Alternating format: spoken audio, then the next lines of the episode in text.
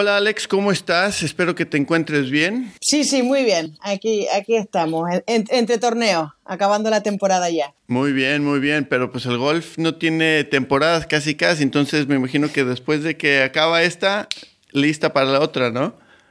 Ah, pues, pues la verdad que sí, ahora es un momento súper ocupado porque entre que acabamos este año, tenemos la escuela en diciembre y, mm. y, acabando ya de preparar el calendario para el 2022, así que a tope, pero va, va, va, va bien, va encaminado todo.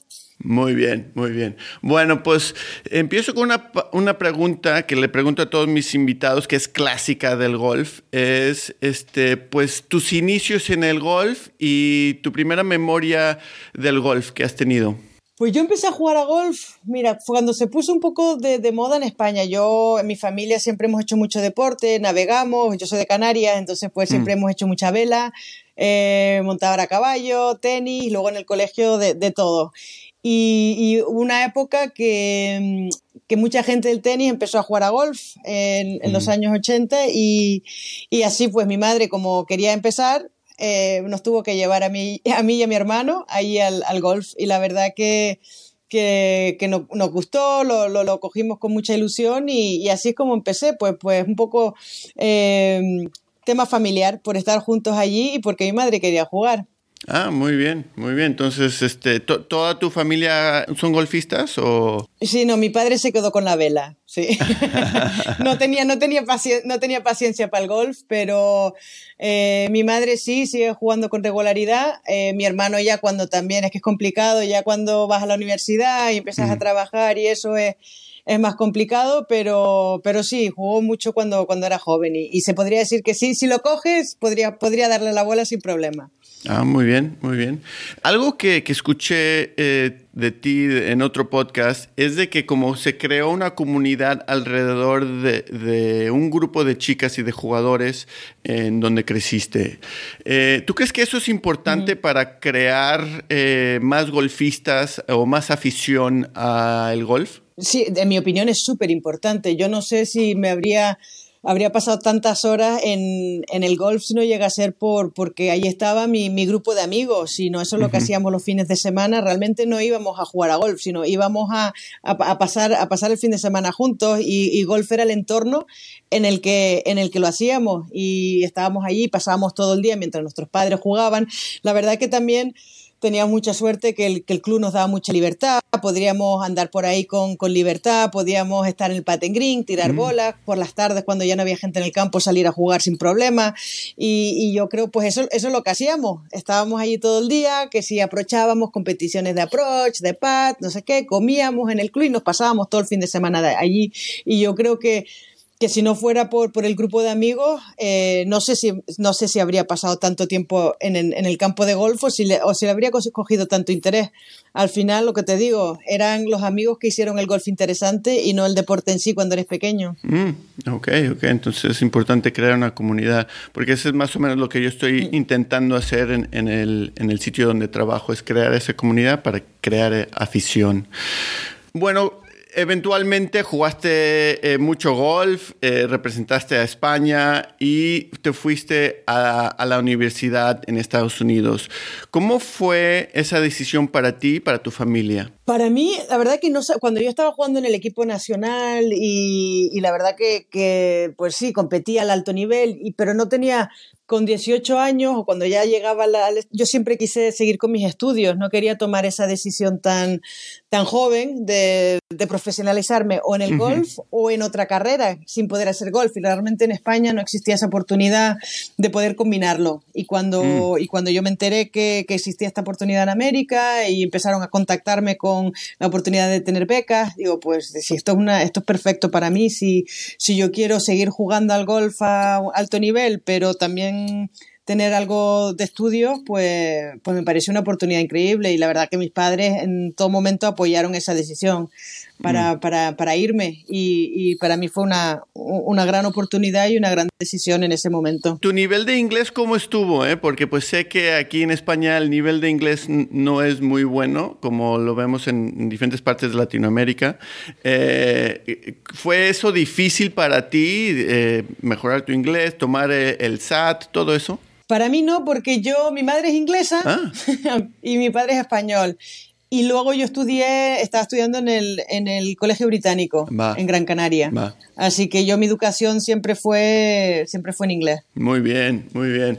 Pues dinos de, de Wake Forest, que es una universidad muy famosa en, en, eh, en el sector de golf, también educativo. Eh, quería saber un poco cómo fue tu experiencia cuando fuiste ahí, cómo fueron tus estudios, tu golf, todo eso la verdad que, que, todo eso, pues muy, muy bien. Yo se lo recomendaría a cualquiera. Mm. Para mí Wake Forest fue, fue perfecto, pero yo creo que, que hay, hay, muchísimas universidades con con unos programas de golf fantásticos y, con oportunidades educativas también muy altas. Y, no tiene por qué ser. Para mí me venía bien viniendo de Canarias, pues ir a una universidad un poco más pequeña, no sabía, vas con 18 años, la verdad que, todavía eres un bebé cuando miras ahora con 18 años, pero eh, una universidad un poco más pequeña, eh, nunca había vivido en América y, um, estar en la, en la costa este, mm. que era más cercana a viajar a Europa, ir a, a California, todo eso era como ya alejarse demasiado de, casa, todavía de, la costa este, buscar buen clima. Otra de las razones no quería ir a Florida porque era, es muy similar de clima. Mm y obviamente de idioma a, a Canarias, yo quería eh, tener una experiencia diferente y me, gustaban pues por ahí en los Carolinas que tienen las temporadas, el otoño y todo eso y quería vivir un poco una experiencia, una experiencia diferente. Y a nivel de golf tuvimos un equipo, teníamos un equipo muy bueno, la verdad que competimos muy bien en, en y, y, los estudios, la verdad que, que, muy bien, una calidad educativa muy alta. Eh, con un apoyo para los deportistas fantásticos y, y para mí fue, sí, fue, fue la combinación perfecta y luego eh, he creado grandes amistades allí que todavía siguen siendo buenas amistades. Así que por, por todos los lados que lo mires, eh, fue una experiencia muy, muy buena. Después de Wake Forest, hiciste un, un MBA en Londres, en International American University. Quería saber tu tesis, ¿de qué hiciste tu tesis? Lo hice sobre el, el no sé si conoces al Faldo Junior Series. Sí, sí, por supuesto. Sí, y, y era cómo crecer, cómo internacionalizar el, el, Faldo Junior Series, porque yo hice, cuando, cuando dejé de Wake Forest, eh, lo, normal cuando acabas la, la, universidad con el golf, que eh, hacerte profesional era, era el paso más lógico, pero yo no estaba preparada para hacerme pro, llevaba cuatro años en América, quería volverme a Europa y, y dejé de jugar una dejé de jugar esos dos años. Digo, mira, mientras decido qué hago con mi vida, si me meto en, en, el, en la parte de, de, negocios o me meto, me quedo en, jugando a golf, em, decidí que iba a ser un MBA mientras decidía un poco mi, mi futuro. y, y, y, dejé de jugar totalmente durante eso, ese año y medio. Y, y, luego reconecté con el golf porque hice las prácticas y la tesis con el, con el Faldo Junior Series eh, en Londres y hice, pues viajaba con ellos, con los torneos, con los infantiles que estaban allí, digo, ya me, me recordó un poco a, vale, ya sé por qué juego a golf. Veía a, los, a los niños cogiendo el carro, que el carro les queda más alto que la cabeza para ir, para ir, a, para, ir por el campo. Y, digo, la verdad que, que, sí, yo siempre soy una enamorada del golf. Lo que jugarlo a veces también hay que, hay que planteárselo un poco diferente y, y luego planteárselo como una profesión es otro paso todavía más. No es un paso lógico, sino tienes que estar bastante preparada y comprometida para, para lo que conlleva ese, ese trabajo. Y, reconecté con, con, el Faldo Junior Series trabajando y luego la tesis fue em, cómo internacionalizar el, Junior Series eh, fuera del Reino Unido, que en ese momento solo existía en el Reino Unido. Y la verdad que, que, después de eso, no sé si fue mi tesis o no, pero crecieron después de eso. Muy bien, pues, pues la razón de la que le digo, yo también hice un, un máster y, estoy intentando implementar eh, ideas similares a donde estoy trabajando. Entonces, eh, por curiosidad, quería saber si esas ideas que hiciste con el Faldo, Faldo Junior Series la estás usando hoy en día con el, LIT. Eh, ¿Por acaso has usado alguna de esas eh, ideas? Yo creo que oh, de forma práctica, yo creo que lo que me enseñó y lo que, y lo que implemento mucho también todavía con, con el LIT, lo que hacemos con el LIT Access Series, que es el, el feeder tour del, del LIT, es eh, encontrar el apoyo al, al grassroots, mm. de cómo podemos hacer que la gente, la gente joven, como dices tú, ¿cómo los, ¿cómo los enganchamos? ¿A qué edad los enganchamos? ¿Cómo hacemos que puedan tener oportunidades de competir? Y no solo, en mi, en, mi opinión, no es para que luego se, eh, se hagan profesionales, sino porque yo creo que hay mucho más que aprendes de, de la competición, de, del golf, del sí, de lo que te enseña. Y, y yo creo que eso es lo que, habiendo trabajado con eso, habiendo sido parte del sistema yo y habiendo trabajado con el Faldo Junior Series y viendo la ilusión que tienen la, gente joven con, el deporte, pues intentar en unificar un poco el mundo profesional con el mundo amateur, con el mundo de, desarrollo del, deporte. Y eso para mí sigue siendo muy importante. Ok, pues también después de, hacer tu, tu, MBA, te hiciste profesional. ¿Fue una decisión porque vistes a los chavales del Faldo Series y dijes, oh, yo también quiero jugar o, qué pasó? Pues fueron varios, sí, varias cosas. Un poco fue reconectar con el golf después de haber tomado un tiempo, un tiempo aparte del deporte y, y, y, cuando empecé a, coger el metro a Londres a trabajar, mm. digo, uff, no sé yo si esto es para mí todavía. digo, mira, la verdad que, que, me, gusta, me gusta el golf, lo, lo voy a intentar. Entregué la tesis y, y al, yo creo que fue a las dos semanas, sin haber jugado prácticamente en dos años, eh, ir a la escuela. Digo, mira, no tengo nada que perder. Voy a la escuela, si me saco la tarjeta, compito y si no, pues ya sigo el otro camino que me, que me toca. Y, y nada, me saqué la tarjeta y afortunadamente, pues bueno, la, la, fui manteniendo, fui compitiendo y, y, me, alegro mucho de haber, de haber tomado esa decisión. El, el poder haber competido a nivel profesional fue también una, una experiencia increíble y un, un aprendizaje también interesante porque yo creo que si no lo haces no llegas a entender lo que es la vida de, de, de, una profesional y yo creo que ahora habiéndolo hecho puedo representarles mucho mejor. Sí, sí, exactamente, porque eh, sí, yo creo que mucha gente ve el glamour de, de ser profesional, ya si es de golf o mm. cualquier cosa, y ve pues al, a los tops, eh, a, los meros meros, uh, y piensan que toda la vida es eh, de las jugadoras, es así, que pero pues hay más o menos 200 jugadoras que están intentando una retener su tarjeta, competir, poder estar ajustar. Entonces, eh, ¿tú crees que esa, esos momentos te, te ayudó para conectar con hoy en día tus jugadores con quien representas? Sí, no, totalmente. Yo creo que muchas de las decisiones que, que, que, tomo y que y cómo, y cómo trabajamos en el ADT es en base a, a entender eso. Nuestro, nuestra misión es darle oportunidades a las jugadoras para que se ganen la vida compitiendo. Mm. Que, la verdad que suena simple, pero, pero no lo es. En cualquier deporte femenino, eh, generar suficiente dinero para que los atletas se puedan ganar la vida no, no es fácil. Pero eh, y, entendiendo que no solo mirar lo que dices tú, el, el 1% que parece glamuroso, que, que viajan en business, que tienen grandes cheques al final de cada semana, yo siempre lo pongo el ejemplo de que la mitad de las jugadoras que van a, a, trabajar esa semana mm. no, no, no, no, no, pagan, no, no, no cobran. Mm, Se van, es como si nosotros vamos a trabajar, vamos al trabajo y nos dicen, mira, depende cómo te vaya la semana, cobras o no cobras. Eso no, eso no, no lo sabe nadie, cómo, cómo se siente eso. Y aparte que está en tus manos, no es una cosa. y, y por eso el entender que, que es un compromiso, es un, una eh, una, una, forma de vida el, el, ser profesional y, que todas trabajan igual de fuerte. Todas trabajan un montón y trabajan igual que, que, que, los hombres, que les pegan desde los 10 años, se comprometieron, han estado allí entrenando, jugando, han viajado desde pequeños por todo el mundo para ir pasando por, toda la, eh, por todas las etapas. Y, y, nada, y en mi opinión es que se merecen esa oportunidad, sin ninguna duda. Escuché a, Marta uh, Figueras Dotti, que creo que es una muy buena amiga tuya y a mí me encantaría un día entrevistarla, em, que el Elite antes, eh, antes del 2019, 2018 eh, más o menos, que estaba un poco desorganizado.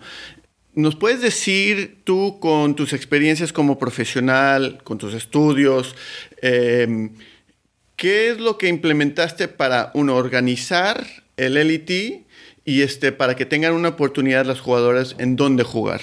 Pues sí, lo, primero, como te digo, yo creo que la, la, clave era enfocar cuál es nuestro mm. negocio. Y yo creo que eso se perdió eh, durante, esos, eh, durante esos años, porque te puedes perder, meter en, ay, tenemos que conseguir más televisión o tenemos que conseguir más sponsors o más, más ingresos de un lado o de otro, pero si pierdes lo que es tu base, que es tus jugadoras y tus torneos, realmente no sabes lo que estás vendiendo y por qué lo estás vendiendo.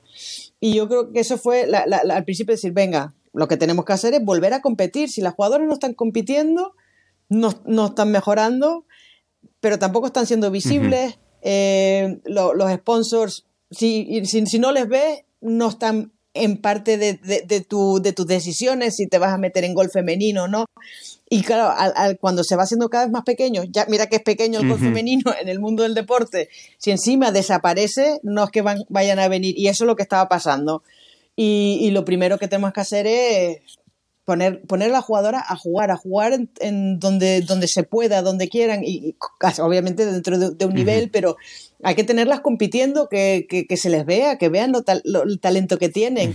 y, y, a raíz de eso yo creo que, que poco a poco pues se les va reconociendo más, van compitiendo mejor. Tú no puedes ser un buen deportista si juegas una semana así, tres semanas no. Eh, eso, es parte de, eso es parte de cualquier deporte y más en el golf, que como no cojas ese rodaje, no puedes, porque es tan mental, es tan, eh, tan complicado en tantas áreas que, que, eso era, es lo principal. Y entonces, entonces teníamos una misión sola. Y yo creo que es ese enfoque lo que nos ayuda. Obviamente, luego reestructuramos un poco las finanzas también para asegurarnos que, que, somos sostenibles. Mm. Pero con una, con, un, con una meta solo es darles un buen calendario a la jugadora. Pues lo básico, jugar, jugar. Jugar, exactamente. ok, muy bien. Em, creo que fue en el 2019 o antes del COVID, este, hubo un acuerdo entre el LIT y la LPGA, que en mi opinión es genial, em, de, pues de unir los dos tours y colaborar. Algo que entrevisté a esta Lisette Salas, eh, una mexicana americana. Sí y, ella me dijo, oye, algún día me encantaría jugar en España. Y hoy, por el COVID, por razones del COVID, tuvo esa, esa oportunidad. ¿Qué están haciendo con la LPGA eh, para crecer el golf europeo y pues seguir creciendo el golf internacional para las mujeres? Sí, yo, para mí era súper importante, una de las razones por la que, consideré volver a, mm. trabajar en el tour y asumir este puesto era que, teníamos que, hacer una, colaboración estratégica con el mm. LPGA. Para mí, yo siempre he creído que el, que el golf femenino es mucho más fuerte, unificada, que tenemos que competir contra mm. otros deportes y no contra cada una. Y realmente tenemos que darle la oportunidad a las jugadoras de ser lo mejor que pueden ser, donde quieran jugar, pero por lo menos que los tours estamos aquí para ponerles la plataforma y luego ellas con su competición pueden definir su carrera. Y para mí eso siempre ha sido súper importante y realmente la, colaboración con el LPGA era pues darnos recursos, una infraestructura, una seguridad que, no tenía el Tour en ese momento y que nos, me permitió a mí pues poder tener estas conversaciones, poder crear nuevos torneos. Y, sin duda, claro, luego llegó COVID, sí empezó en el 2020 y a los tres meses tocó COVID, pero como estaba el Tour antes, con los recursos limitados que tenía, con los pocos torneos, que tenía, que si no llega a ser por, porque habíamos entrado en esta, en esta colaboración con el PGA, yo creo que el Tour europeo estaría bastante, en una situación bastante mala. Y eso no le interesa a nadie, no le interesa al PGA, no le interesa a, Europa, no le interesan las federaciones. Es súper importante que, la, próxima generación, ya hemos visto que si tú miras, pues, bueno, la Solheim Cup o miras el, los World Ranking, que son de todos los países y muchas de esas son europeas, pero si tenemos un vacío en Europa que no va generando la próxima cantera de talento, no hay, sí, se pierde, se pierde un, mundo de oportunidad allí y yo creo que por parte del PGA eso es lo que veían, que necesitaban un buen partner en Europa para, para seguir generando ese, eh, ese talento y, para nosotros necesitamos un apoyo como el LPGA para poder generar interés en el mercado, para, crecer. Sí, se, eh, ve que la LPG tiene un muy buen modelo y, lo tienen porque pues tienen mucha experiencia. ¿Qué cosas eh, quizás con las redes sociales o, branding están eh, implementando por la ayuda o influencia de la LPGA? Eh, hombre, la verdad que la, gracias a que tienen muchos recursos podemos eh, tocar en bastante cosas de ellos. Pues son, si tienes como las nuevas tecnologías que tienes para, para las plataformas mm. digitales, cómo, cómo, se, cómo seguir el, el, movimiento de lo que hacen las jugadoras, cómo podemos incluir más a las jugadoras en las partes digitales. Mm.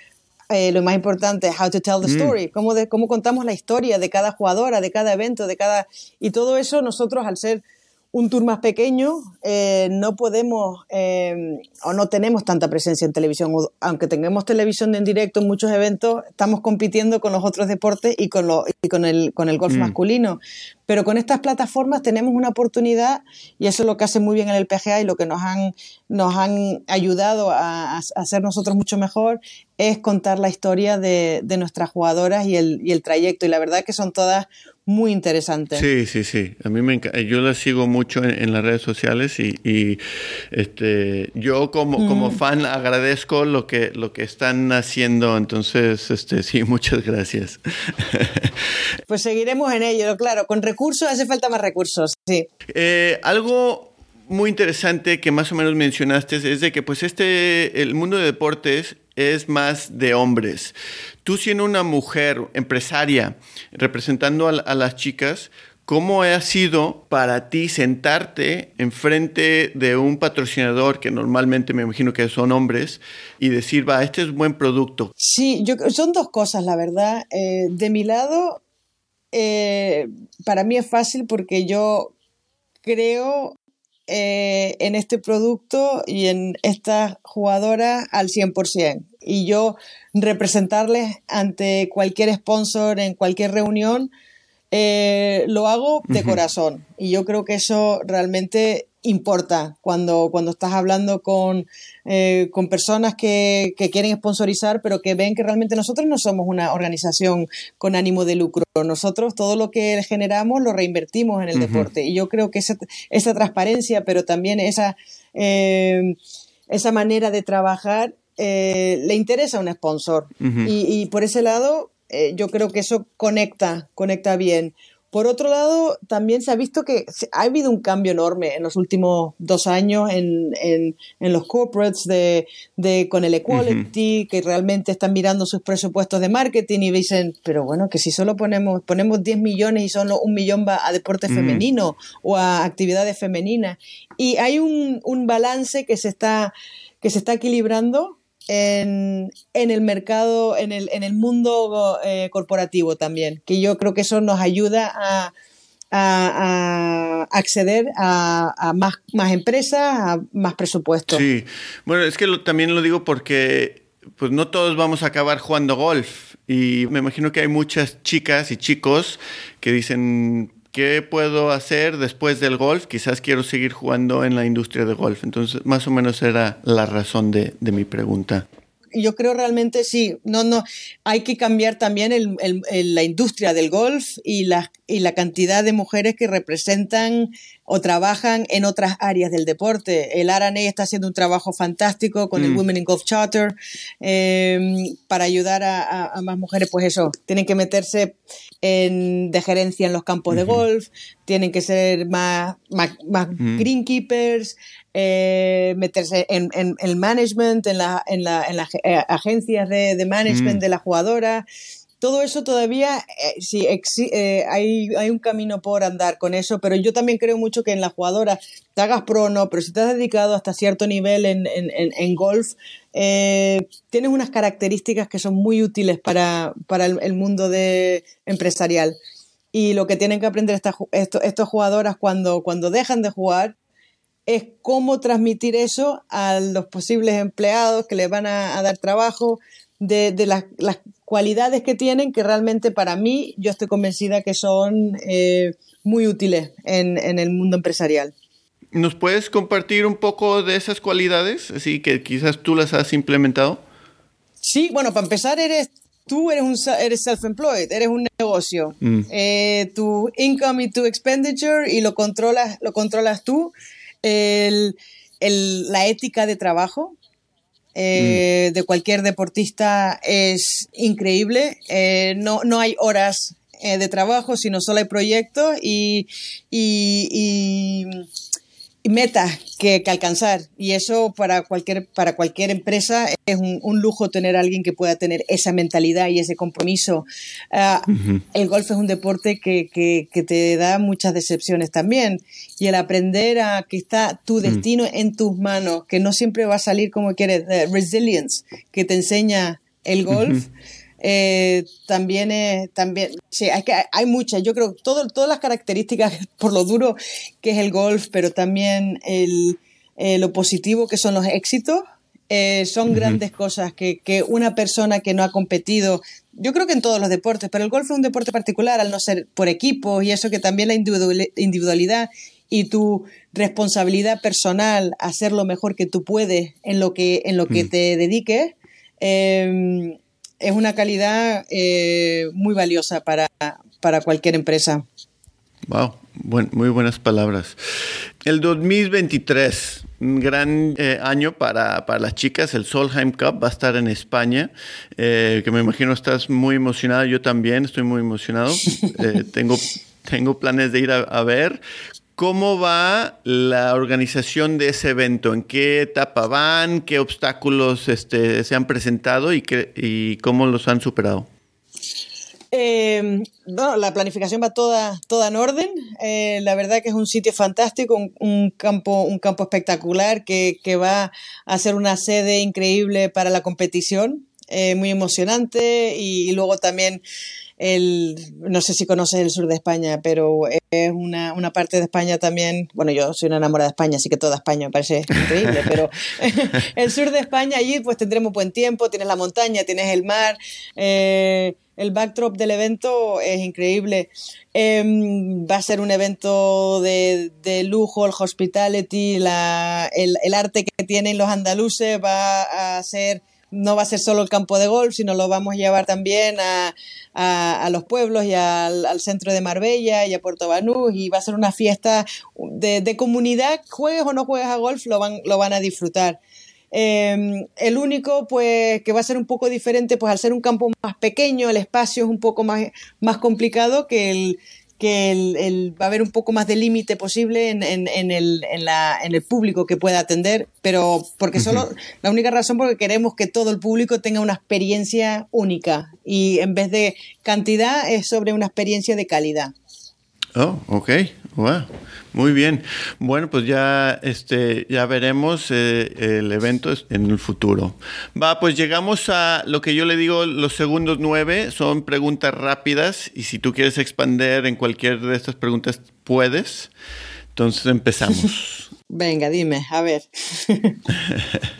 Em, ¿Cuál ha sido tu palo favorito que has tenido y por qué? El que más memoria tengo es, yo empecé a jugar con un hierro 4 de acero de hombre cortado chiquitico así. Yo tenía nueve años y era pues a lo mejor medía un metro el hierro o menos. Imagínate, yo sería una canija.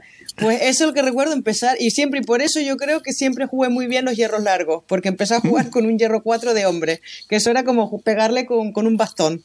Wow, ok, ok. ¿El peor y el mejor tiro que has hecho? Uy, el peor.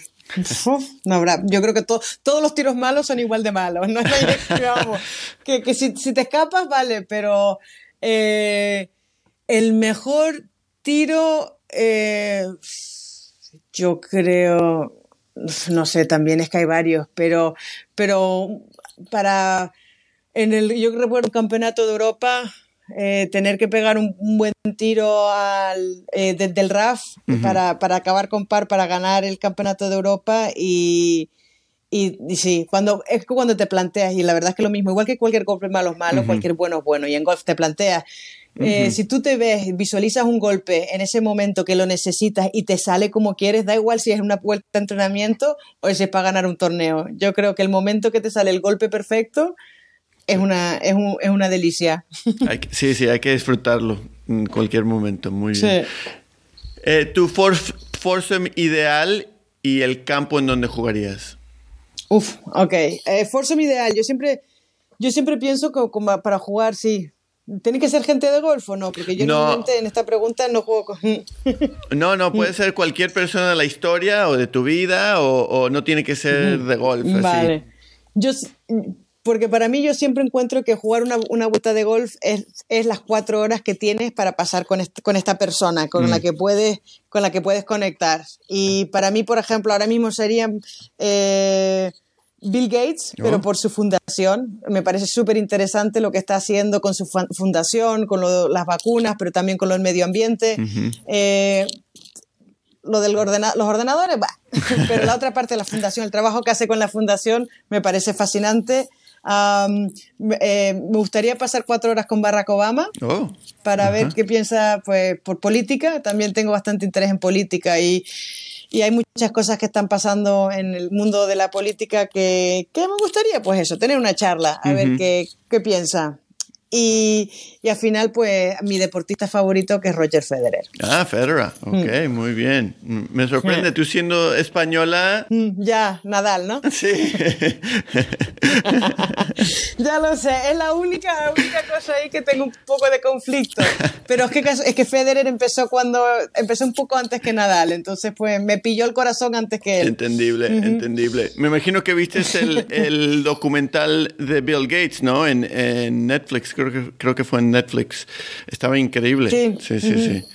Es que me parece exactamente súper interesante. Sí. me parece fascinante el trabajo que está haciendo. Mm. Sí.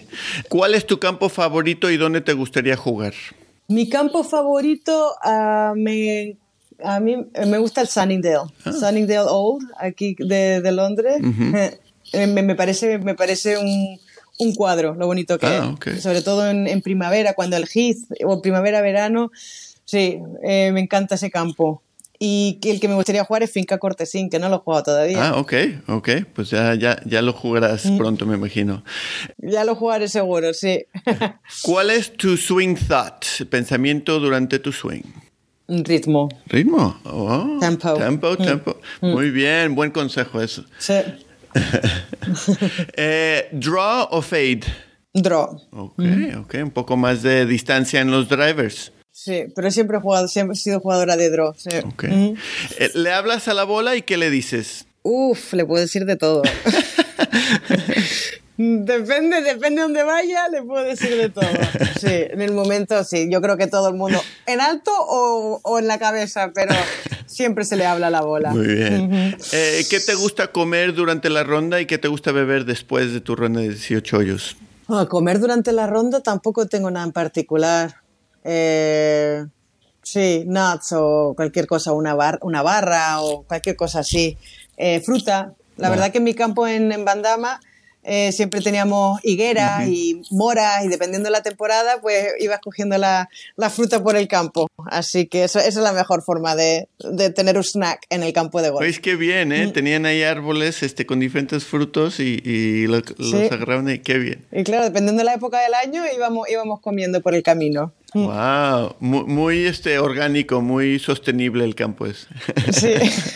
Eh, tu héroe de golf pasado y de golf presente. De golf pasado tengo, bueno, tengo dos. De, de golf femenino, eh, Marilor de Lorenzi, ah, que fue campeona de, sí, del campeonato de Europa, ganó el Tour Europeo durante no sé, 12 años ganó, no sé cuántas veces ganó el orden de mérito, pero cuando yo iba creciendo no teníamos, de Canarias no teníamos, no existía golf golf femenino en la tele, la verdad que existía poco golf.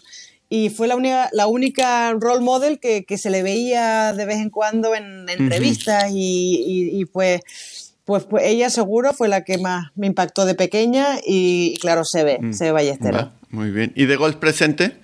Mira, que, lo, lo, estaba pensando y no hay nada, todo, es que hay tanto talento y el golf está cambiando tanto que no, no puedo decir una persona específica. Hay tanta gente tiene tantas buenas cualidades de cómo juega y cómo están cambiando el deporte que no te podría decir una persona específica. Todas las chicas del Elite, me imagino.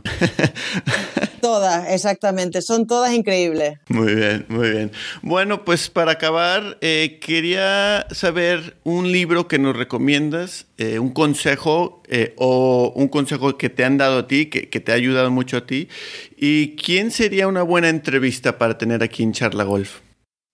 A ver, de libros no sé qué decir, porque depende. Yo leo de todo y de todo súper variado. Cuando estoy poco, pues eso, intentar pues de motivación o de self-help, eh, los de Brené Brown me parecen súper interesantes. Eh, luego, cuando quiero desconectar, cualquier novela policíaca, thriller, es lo que, eso, es como, eso es como desconecto. Así que en libros, ninguno en particular. Y libros de golf no tengo, la verdad que no tengo ninguno específico que, que podría recomendar. Eh, la siguiente era, ¿qué consejo? ¿Qué consejo me han dado que... en... Yo creo que uno que me, que, me, dieron a mí, que yo digo mucho a, las jugadoras jóvenes, que el golf es, es, una maratón y no una carrera. Y cuando y que no, no, te puedes desesperar cuando empiezas a jugar mal, porque hemos visto cuántas veces juegas bien, pierdes un poco tal y luego se recuperan. Si te enfocas demasiado en el ahora, y le das demasiada importancia que no le estás pegando demasiado bien, eso, ese bagaje al final eh, cuesta eliminarlo y, que hay que tomarse, sobre todo la gente, las jugadoras jóvenes, el golf es una carrera muy larga, que no, que no hay que correr demasiado pronto, que se tomen su tiempo. Mm. Y, y al final, entrevista. Ya te pongo en contacto con Marta Figuera para que oh, entreviste. Oh, qué grande, gracias, te lo agradezco. Muy bien. Em, ¿Redes sociales donde te podemos encontrar o, a la LIT? Al LIT en eh, Golf, creo, en todo, en, en el Instagram, en, pues tenemos Facebook, tenemos Twitter, todo eso está Atelity Golf. Eh, yo no, yo soy una, un ghost del social media. muy bien, muy bien. Pues Alexandra Armas, te lo agradezco un montón. Eh, eres un ejemplo para el golf eh, femenino. te deseamos lo mejor y, y muchas gracias por estar aquí con Charla Golf. Nada, muchas gracias a ti, Jonathan.